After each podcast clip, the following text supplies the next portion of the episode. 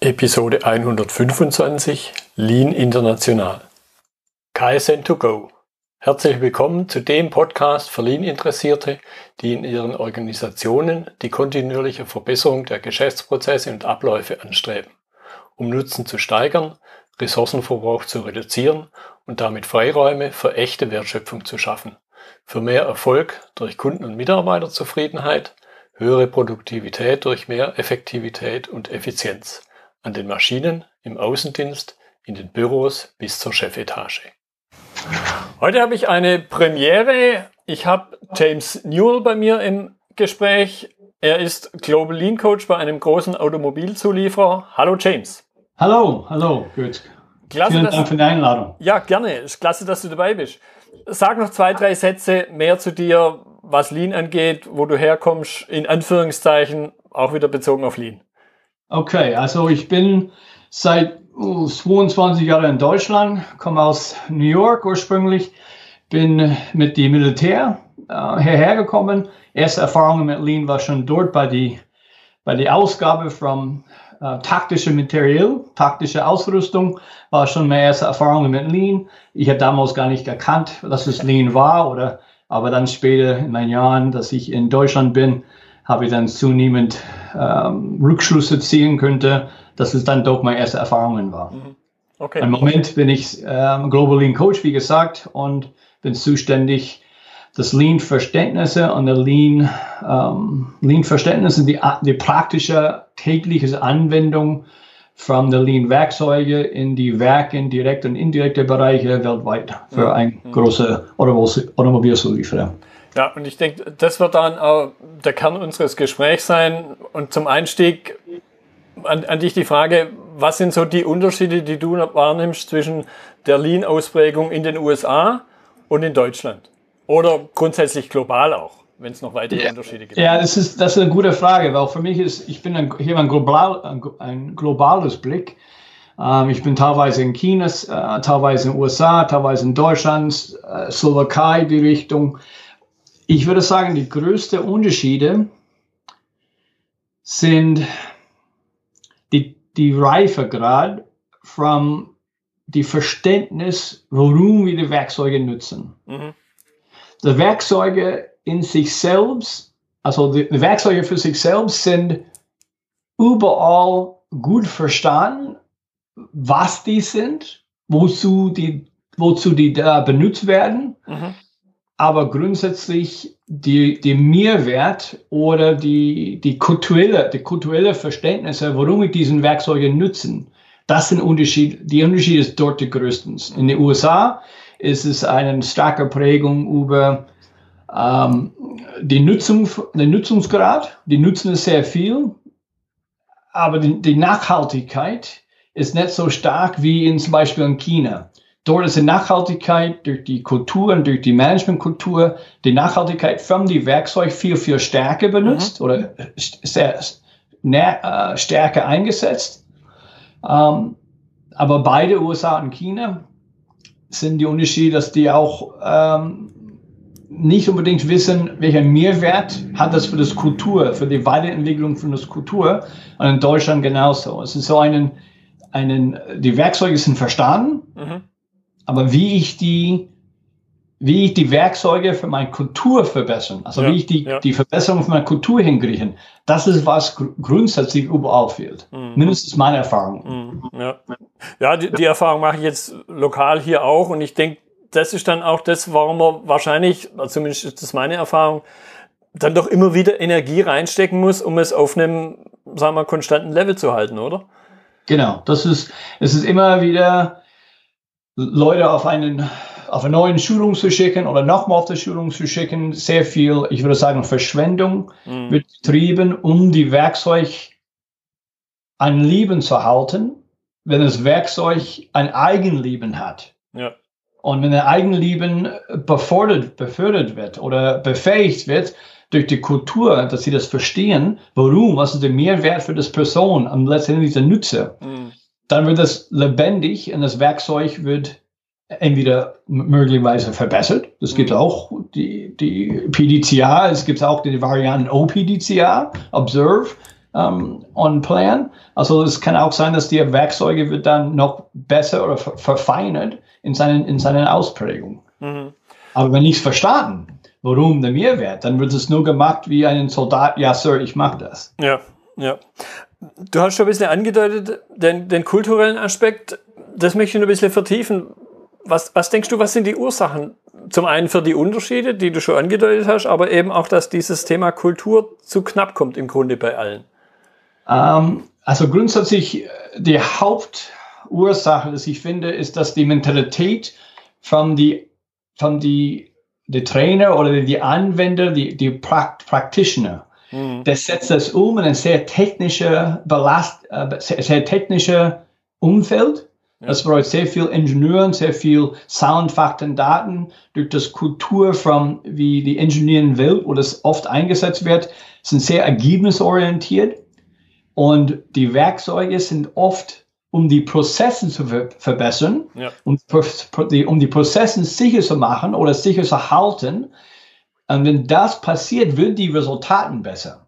Aber wenn ich dann die Werkzeuge nutze als Feuerwerk, als, als, als Löscheransatz ja. oder wie das mhm. nennen macht, ja. möchte, dann ähm, ist eine große Ursache, dass, die, dass der Werkzeug wird nur einerseits angewendet für, die, für die kontinuierliche Verbesserungen. Mhm. Aber das Respect for People, diesen Respekt für den Mensch, der im Prinzip was Lean ausmacht, die fehlt, wenn die Mensch nicht versteht, was, was für ein Mehrwert das das Werkzeug für ihn hat. Mhm. Letztendlich bis hin zu die Operator oder sogar bis hin Putzfrau. Ja, ja absolut. Ja. Und ja. wenn die, wenn die Ursache von den Leuten das, von die Leute das implementieren, wenn die selbst verstehen, dass jeder Werkzeug einen kann angewendet nicht nur der Prozess zu verbessern, aber sogar auch das Kultur zu verbessern. Wenn die alle Werkzeuge, egal was sie sind für Lean-Werkzeuge, kann an beide Prinzipien eingewendet oder, oder angewendet, implementiert. Und wenn nur die Hälfte implementiert wird, natürlich ist die Nachhaltigkeit gering, weil der Respekt für den Mensch, dass sie das verstehen, das Warum, dann wird es niemals äh, nachhaltig werden. Ja, und, und ja. das passiert dann durchaus, dass, dass ja auch Widerstand entsteht gegen mhm. Lean und Co. Also zumindest aus meiner Sicht in, in Deutschland, ich bin jetzt auch schon Mitte 50, da war ja im Grunde, wo es in den späten 80ern und 90ern eingeführt wurde, war es ja im Grunde eine große Abbau, äh, Arbeitsplatzabbaumaßnahme. Und was, mhm. glaube ich, immer noch so in den Hinterköpfen immer noch drinsteckt, selbst wenn Menschen das gar nicht erlebt haben.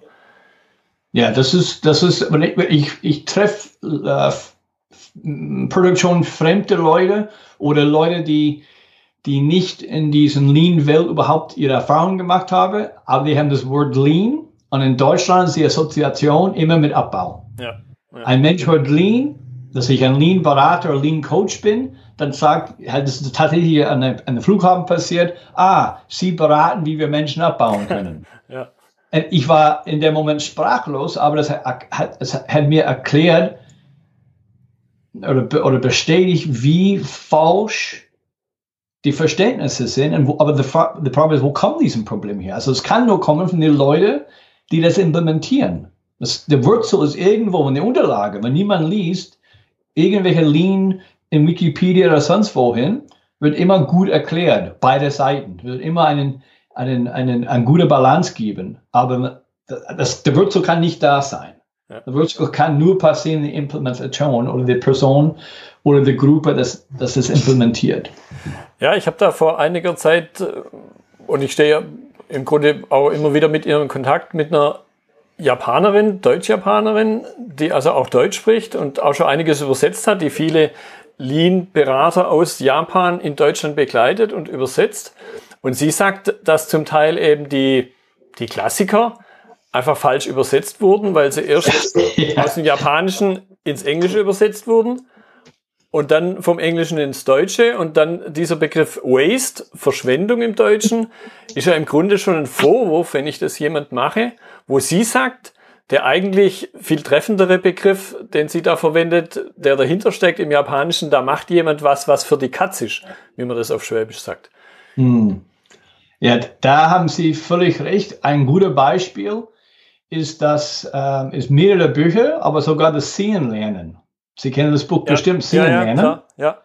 Und wenn jemand das allein auf Englisch liest und das dann auf Deutsch liest, allein nur diesen Übersetzung zwischen Englisch und Deutsch gibt es dort teilweise Übersetzungs, Übersetzungsfehler ähm, Fehler oder Übersetzungen, wo wir einfach das Schwerpunkt teilweise vergessen haben ja, ja. und nicht gut übersetzt. Und da, da finde ich, ich habe auch ähm, viele Freunde, die auch in die japanische Raum arbeiten. Ähm, ich habe äh, einen, äh, ja, einen Werksleiter, der dort sein Lean-Ausbildung gemacht hat. Und wenn ich mit ihm rede, die Unterschiede von, wie, wie Sie sagen, Worte oder bestimmte Verständnisse, die sind einfach verloren gegangen. Und äh, das macht auch was aus. Ne? Also das hat schon ein, äh, auch als als Beispiel, wenn ich hier das Wort Go Gemba ja. oder Daily Walk oder wie wir alle verschiedene Begriffe für das gleiche, mhm. geh vor Ort und, und äh, guck, you know, geh vor Ort, show Respect und schau gemeinsam für Potenzialen. Aber ich sehe das tatsächlich umgesetzt, geh vor und mach ein Audit. Absolut. Aber das hat nichts mehr GoGamble zu tun. Mm, mm. Ja, ich, ich habe das letztes Jahr erlebt. Meine Tochter macht während dem Studium bzw. in den Semesterferien immer wieder Ferienjobs hier bei einem lokalen auch nicht ganz so großen Automobilzulieferer und die haben letztes Jahr Shopfloor-Management eingeführt. Mhm. Und das war gerade so in, in diesen vier Wochen, wo sie dort war, in der einen Abteilung. Und was sie dann erzählt hat, dass letztendlich auch die, die Führungskräfte, die Teamleiter, die unterste Ebene, man hat denen im Grunde, zumindest war es meine Interpretation, man hat denen im Grunde nicht erklärt, wozu das gut ist. Und, und dann haben sie sich ein Stück weit, zumindest kam es bei mir so an, drüber lustig gemacht. So sagt man bei uns jetzt im Deutschen ja, man treibt wieder eine Sau durchs Dorf. Ja, da haben Sie völlig recht. Die Erfahrungen habe ich auch. Ähm, nicht nur, also weltweit in verschiedenen Firmen, verschiedenen äh, Kontakte dass die oft, wie Sie sagen, der Teamleiter oder sogar der PVs oder Produktionsverantwortlichen, ähm, dass die mit Werkzeugen, heißen in Englisch ein Bible Thumber, es ist wie ein Prediger, der kommt vorbei und sagt, sie muss gerettet werden mhm. und mit aller Gewalt diesen äh, Predigt an Hals jagen und das wird eingeführt, das wird gemacht, weil man muss. Äh, ich glaube, das heißt in Deutsch äh, Halt, ne? Halt, macht es einfach Halt und ähm, letztendlich die Nachhaltigkeit äh, geht dann flöten. Ja, ja. Jetzt, jetzt würde mich nur interessieren, also neben noch vielen anderen Dingen, nochmal dieses Thema Informationsfluss. Ist jetzt die Prägung aus den USA, in Deutschland die Prägung aus den USA, klassisches Lean stärker oder ist es eher dann doch das, was aus Japan von Toyota kommt? Ja, meine, ich muss sagen, meine Erfahrungen mit den USA ist limitiert, also im Produktionsbereich sind diesen Begriffe wie Hoshinkanri oder die japanischen Begriffe nicht, mit meinen Erfahrungen, nicht sehr, äh, wie ist es, ähm, nicht, nicht, dass es nichts verstanden, aber wenn niemand sagt Strategy, um, Strategy Deployment ja. oder Strategy Development, so solche Worte, die im Prinzip der Hoshinkanri auch ähm, erklärt. Das, die haben mit diesen Begriffen, die können viel mit diesen Be Begriffen anfangen, als wenn jemand sagt Ocean Connery. Mhm. So, um die Frage so teilweise zu beantworten, ich glaube, meine Erfahrung bis jetzt ist, dass wenn ich mit japanischen Begriffen ankomme, sogar ganz einfacher Mude oder ja. Mude Safari, ähm, ich kriege eher die Blicke, hey, was meinen Sie oder was meinst du oder ja, äh, ja. Das ist die Erfahrung nicht überall. Es kommt darauf an, ähm, wie die, die, die, der Werk oder das Bereich geleitet wird, also welche ähm, Leitungsfunktion, wo kommt diesen Leiter her, ist auch dann die Prägung. Aber ähm, ist es oft in den USA zumindest ähm, diesen japanischen Begriffe nicht so stark. In Deutschland auf der anderen Seite sehr stark. Okay. Mude Ecke, Mude Safari, Hoshin Connery, ähm, alle, alle großen Begriffe, ähm, Ishikawa, also alles für Deutsche Bank ähm, schon meistens verstanden vom Middle, Middle Lean Management. Mhm. Der Lean Operator, der Lean Implement Implementator, der ich, ich, meine Erfahrung bis jetzt ist äh, vielleicht 50, 60 Prozent Begriffe aber sie hat auf jeden Fall davon gehört. Mhm. Wo funktioniert Lean in den USA besser? Wo kann man sagen, funktioniert es in Deutschland besser? Kann man das so sagen überhaupt? Ähm, Oder nee, es ist eine Mentalitätssache, es ist ein Reifegrad. Also wo es, wo es, wo es besser funktioniert in den USA, ist ein, ich meine, es ist eine Strategie in Hoshin Conry. Wenn es an die Verständnisse, from, dass ich einen Plan brauche, ich brauche eine Vision, ich brauche meinen, meinen Weg dorthin zu kommen und über diesen Strategieplanung, über diesen Ecke zu kommen in die, in die USA, ist meine Erfahrung, man bekommt schnelle Ein, äh, Ein, Einverständnisse oder schnelle äh, Verständnisse. Ja, okay, gut, die, die greifen schneller zu. Mhm. In Deutschland, bis jetzt meine Erfahrungen, ist nicht so stark, ähm, wenn ich das vergleiche wenn ich Prozessvision oder, oder uh, Strategy Deployment oder Hoshin Conry oder sonst was, ähm, ein Roadmap und alles möglich, um auszuführen oder, oder Footprint, die sind alle verschiedene Begriffe, die wird, die wird umgesetzt, aber das wird nicht mit der gleichen Priorität mhm. Behandelt wie teilweise in den USA. Okay ein, ein, ein Punkt, den ich mir auch notiert habe, wie sieht es mit Vorbehalten aus? Also mir begegnet durchaus ganz konkret auch immer mal wieder die Aussage, ein bisschen derb vielleicht, japanischer Scheiß funktioniert bei uns nicht. Also so, so dieses äh, not invented hier, also hier nicht erfunden, funktioniert bei uns nicht oder bei uns ist ja alles ganz anders. Was ja, das, das, das, ist lustig. Ähm, die die habe ich mehrmals, mehrmals gehört. Ähm, nicht unbedingt die japanische, aber im Prinzip Lean. Ja. Lean funktioniert nicht oder ich will nichts davon hören. Ähm, Software Management ist a waste of time oder ist eine Verschwendung. Also ich höre so solche, so solche Aussagen in Bezug auf Lean hm. allgemein. In China darf man fast gar nicht japanischen Begriffe nutzen. Ja, das kann ich mir vorstellen, ja. Und ähm, ich habe die Fehler gemacht, dass ich einfach unwissend, ähm, you know, Ocean Connery oder verschiedene Sachen, und die haben mich alle äh, schräg angeguckt. Okay. Ähm, ja. Und dann hat niemand mich äh, aufgeklärt. Und selbst als, als ähm, Verhaltenswissenschaftler habe ich selbst nie mal dran gedacht. Mhm. Ja, da bin ich auch äh, nicht fehlerfrei. Aber in, in China, man baut sich sehr schnell äh, mit, mit, japanischen, äh, mit der Vorbehalt oder japanischen Begriffe zu kommen. Die Konzepte, die Prinzipien setzen die um, eins zu eins. Ja. Aber ähm, die haben ihre eigene Nennung oder die nutzen, die nutzen die amerikanischen oder die englische ähm, Terminologie. Mhm. Aber das, das zu ähm, äh, in Japanischen nennen, das geht nicht. Mhm. Ja, kann, kann ich mir gut vorstellen, ja. Was, was kann man machen, wenn jetzt mal in dem Bereich Lean begonnen wurde und dann aber eben, wie wir es ja gerade schon andeutungsweise diskutiert haben, in irgendeiner Form wieder eingeschlafen ist oder nicht so richtig funktioniert hat. Was kann man machen, um, um die vielleicht auch verbrannte Erde zu überwinden, um es wieder zu beleben? Hm, gute Frage. Es ist eine, eine sogar eine Lieblingsfrage von mir. Ähm, ich sage, zuerst ähm, Transparenz schaffen bezüglich, dass der Management einen Fehler gemacht hat. Mhm. Und letztendlich landet, landet es auf die Verantwortung vom Management, das eingeführt haben. Wenn der Management als jemand über jemand anderes eingeführt hat, es ist trotzdem ihre Verantwortung. So für mich, ich berate immer, habe ich selbst in mehrere Erfahrungen gemacht, dass wenn die Management oder die Leute, die das eingeführt haben und die Verantwortlichen, zuallererstens die Reifegrad von diesem Werkzeug transparent machen, zu sagen, hey Leute, ich habe gesehen, ich habe gemerkt, dass diesen Werkzeug wird gar nicht von euch wahrgenommen. Ist das wahr? Ist es, ist es okay?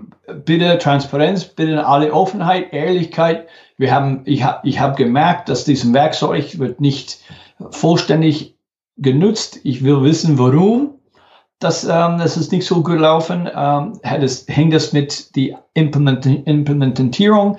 hängt das von der Art und Weise, wie das eingeführt war, ein sehr, ich würde sagen auf Englisch, Servant Leadership, eine Haltung von, ja. hey, wir haben die Fehler gemacht mhm. und Transparenz schaffen, weil dadurch wird erstmal der Mensch oder der Operator oder die Person, die das nutzen soll, erstmal überraschen. Zweitens, es schafft einen, einen Coaching, Coaching-Atmosphäre. Mhm. Und ähm, der Management ist dazu da, die verdienen das Geld, um, um Ehrlichkeit und um Transparenz und Vertrauen zu schaffen. Und das Vertrauen ist nicht mehr da, dann hat die Management die Aufgaben, dafür zu sorgen, dass es dann ähm, von einem Servant Leadership, von einer dienenden äh, Führungskraft, diesen Haltung mhm. zu sagen, hey, das Tool funktioniert nicht. Wir wissen, dass das Tool wird funktionieren, wenn richtig genutzt wird. Äh, ich nehme an, es ist, weil wir nicht das 100% eingeführt haben oder nicht 100% euch ins Boot geholt oder sonst was, stimmt das. Mhm. So 99% der Zeit wird die Antwort ja, was für einen Blödsinn haben Sie da ein, ähm, was haben Sie da eingeführt? Ja. Das ist okay. Erstmal, ich entschärfe den Mitarbeiter, ich schärfe den Nutzer von diesem Werkzeug.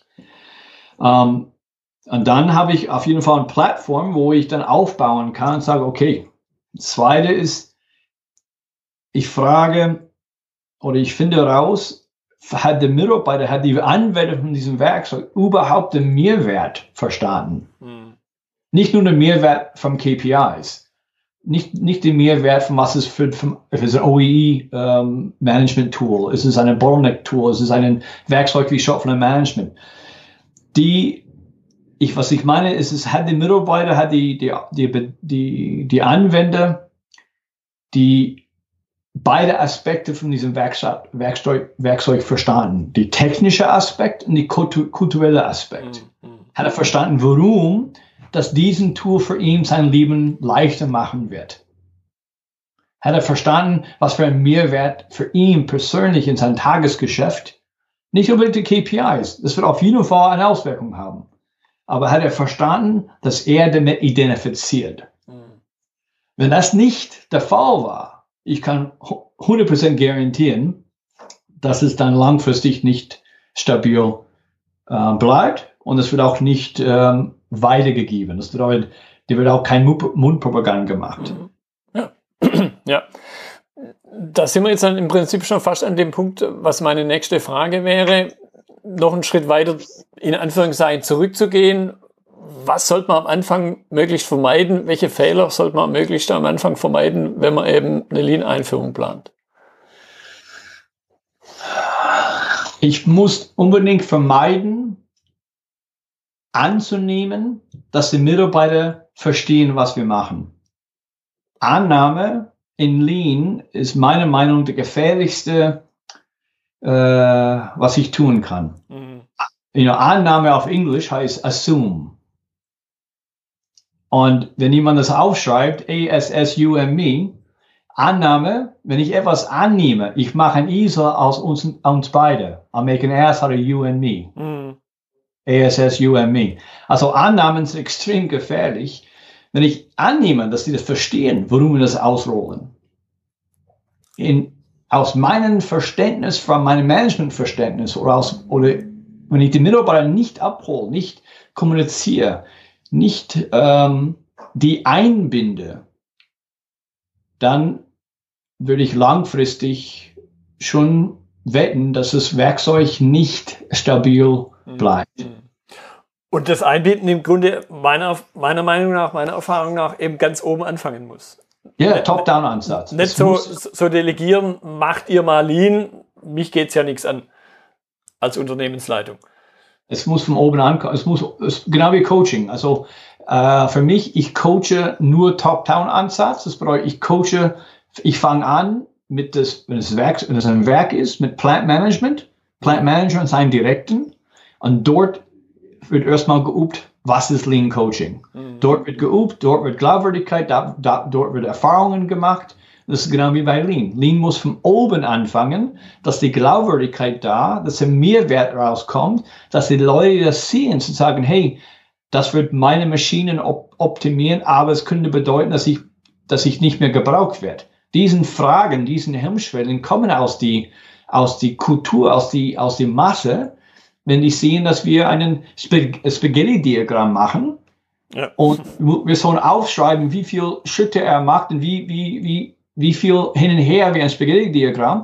Er weiß genug Bescheid, er kann schon, schon denken dahinter, aber der denkt negativ. Ja. Der Mensch denkt automatisch, der kontrolliert, wie oft ich laufe hin und her, um zu sehen, was er optimieren kann, um vielleicht mich einzusparen. Ja. Das ist die, die, wie der Mensch tickt vom Grundsatz. Und dann, das wird verstärkt, wenn etwas umgesetzt und niemand erklärt, warum. Und ähm, das kann bedeuten, dass ich ähm, von, zwei, von vier Operators auf zwei gehe. Aber es bedeutet nicht, dass ich zwei heimschicke. Mhm. Das kann bedeuten, dass ich diesen zwei freikriege, dass ich die universal einsetze, dass ich die dann weiter, weiterentwickle, dass sie auf, die, auf die anderen Maschinen arbeiten können. Ja. Diesen, diesen großen Plan, wenn ihr in eine Lean-Planung oder eine Lean-Einführung geht, das große Vision muss jeder Mitarbeiter verstehen in einer Sprache, dass er versteht und das heißt, ihm einzubinden von Anfang an. Mhm.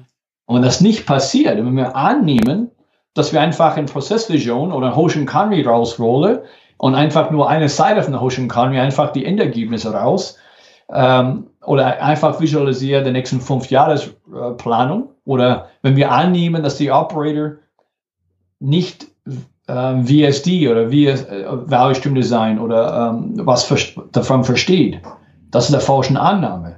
Ja. Die, meisten, die meisten Operators verstehen viel, viel besser, besser, wenn es an Value Stream Design kommt. Die muss einfach nur einmal erklärt und die können euch oder uns alle so viel Einsparungen geben und die einfach nur einbinden. Das ist Verschwendungs Nummer 8, die ja, äh, verschwendete Potenzial für Mitarbeiter. Ja, ja. Ja, weil die leben sie ja jeden Tag. So, so, gut kann ich als Führungskraft, so viele Augen kann ich gar nicht haben, genau. dass ich die Mitarbeiter vor Ort ersetzen könnte.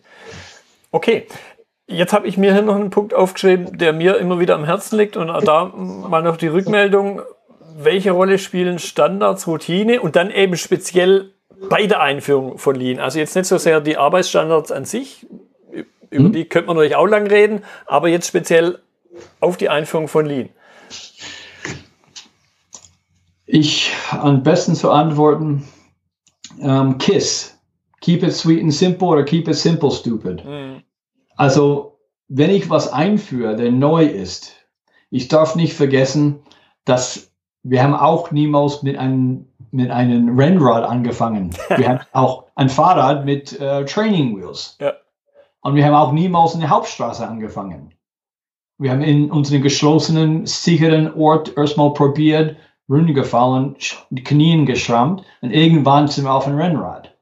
Aber wenn wir ein, Lean einführen, muss, wir müssen die Routinen, die Standards, die Sachen, was wir umsetzen, in einen, in eine Atmosphäre schaffen, die, wo viele erlaubt sind, wo viele wird gemacht und transparent mit viele umgegangen und zugesagt, hey, das war eine Fehler.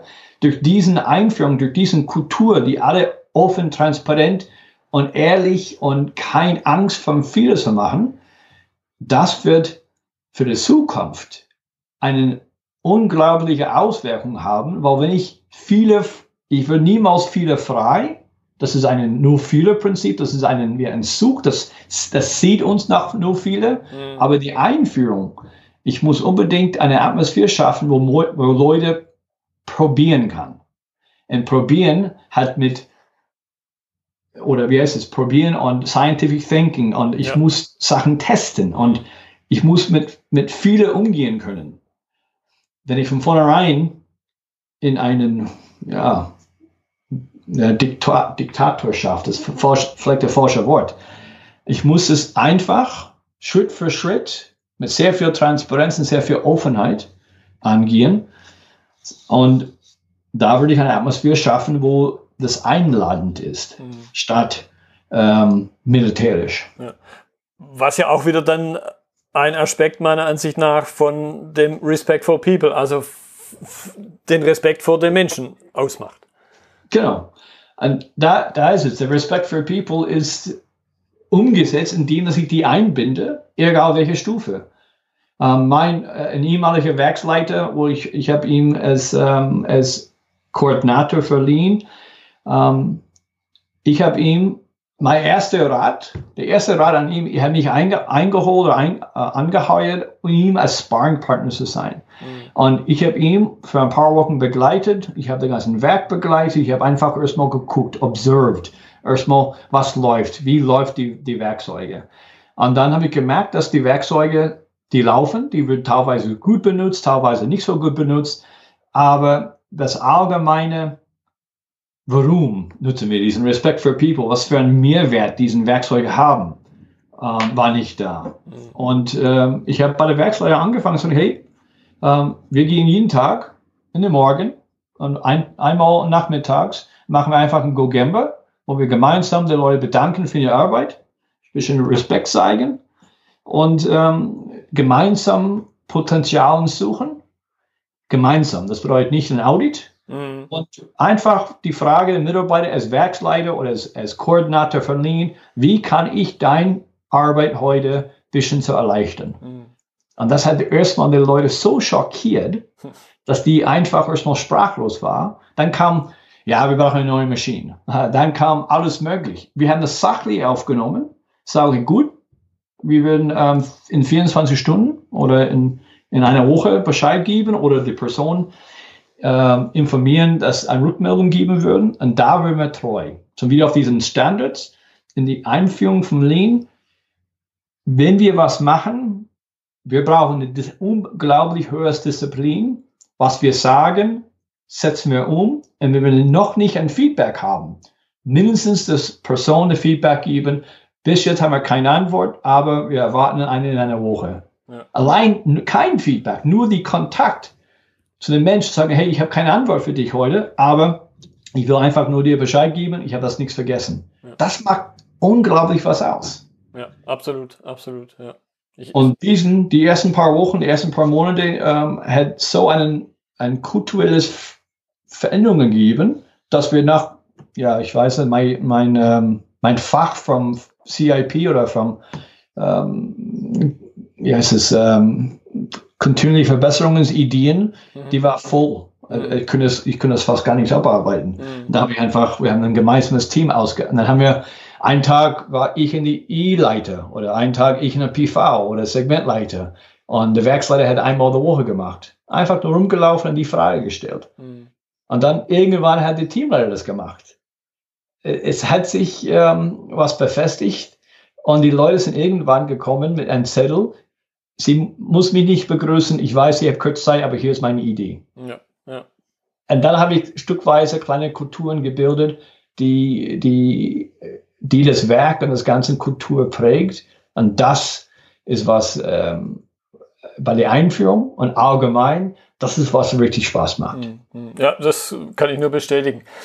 Jetzt vielleicht zum, zum Abschluss nochmal die Klammer zum Anfang, auch im Sinne von, was kann man voneinander lernen? Also was können deutsche Unternehmen bezüglich Lean von amerikanischen lernen? Vielleicht aber auch umgekehrt, was können amerikanische von deutschen lernen?